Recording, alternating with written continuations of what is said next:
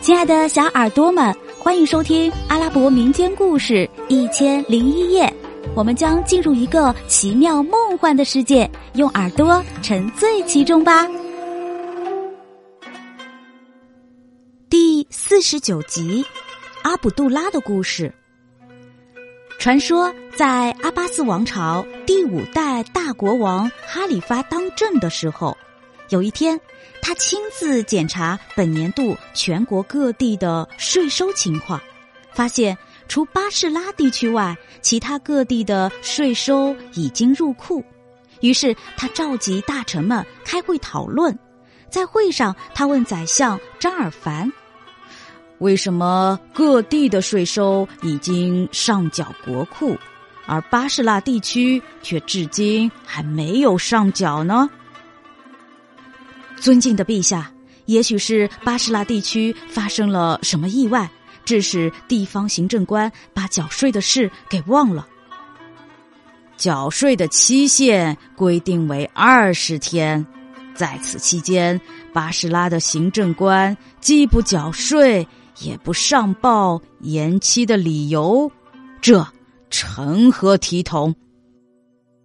宰相张尔凡赶紧说。尊敬的陛下，如果您允许，我将派个大臣去巴士拉催一催。好吧，你就派艾博伊斯哈格去办吧。遵命。张尔凡领命回到宰相府，立即给巴士拉省长写了一封信，并且召见艾博伊斯哈格，把信交给他，吩咐道。我奉命委派你去巴士拉见省长阿卜杜拉法兹里，问他为什么忘了上缴今年的税，并由你负责验收当地应纳的税，迅速上缴入库，不得有误。因为陛下发现各地的税都已上缴了，只有巴士拉地区的还没有交来，你上那儿赶紧去看看，如果税还没有准备齐全，必有缘故。阿卜杜拉会把理由告诉你的。你回来以后，我们就可以向陛下呈报，明白了吗？明白了。于是伊斯哈格领命而去。伊斯哈格带领宰相派给他的五千人马前往巴士拉执行收税使命。当他抵达巴士拉时，省长阿卜杜拉赶忙出城迎接。并随即安顿好伊斯哈格等人的食宿。伊斯哈格来到省府，进入省长办公厅。他坐在首席交椅上，阿卜杜拉紧靠在他身边坐下，其余官员按等级高低坐在周围。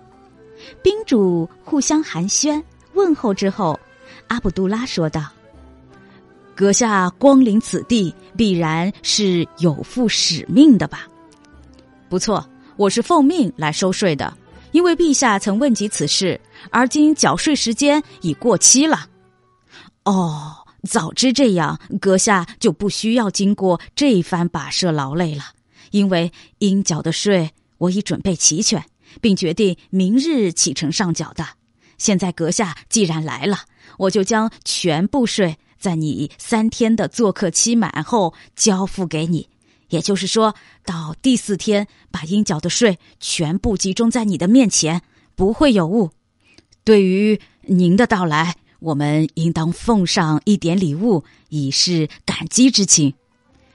伊斯哈格道：“哦，不妨事。”阿卜杜拉立刻大摆宴席，热情招待伊斯哈格及其随从。宾主大吃大喝，无拘无束，尽情享受，直到半夜三更才尽欢而散。阿卜杜拉吩咐侍从把一张嵌有黄金的灿烂夺目的象牙床供给伊斯哈格做安歇之用，而他自己却在旁边一张普通床上睡觉。熄灯以后。伊斯哈格失眠了，翻来覆去，始终睡不着，不得已只好翻身起来，一字一句的推敲起诗的韵律来。这里要来说一下，这个伊斯哈格呢，他是国王哈里发宫中专门陪国王吃喝寻乐的亲信。他能说会道，能诗能文，善于编写滑稽有趣的故事。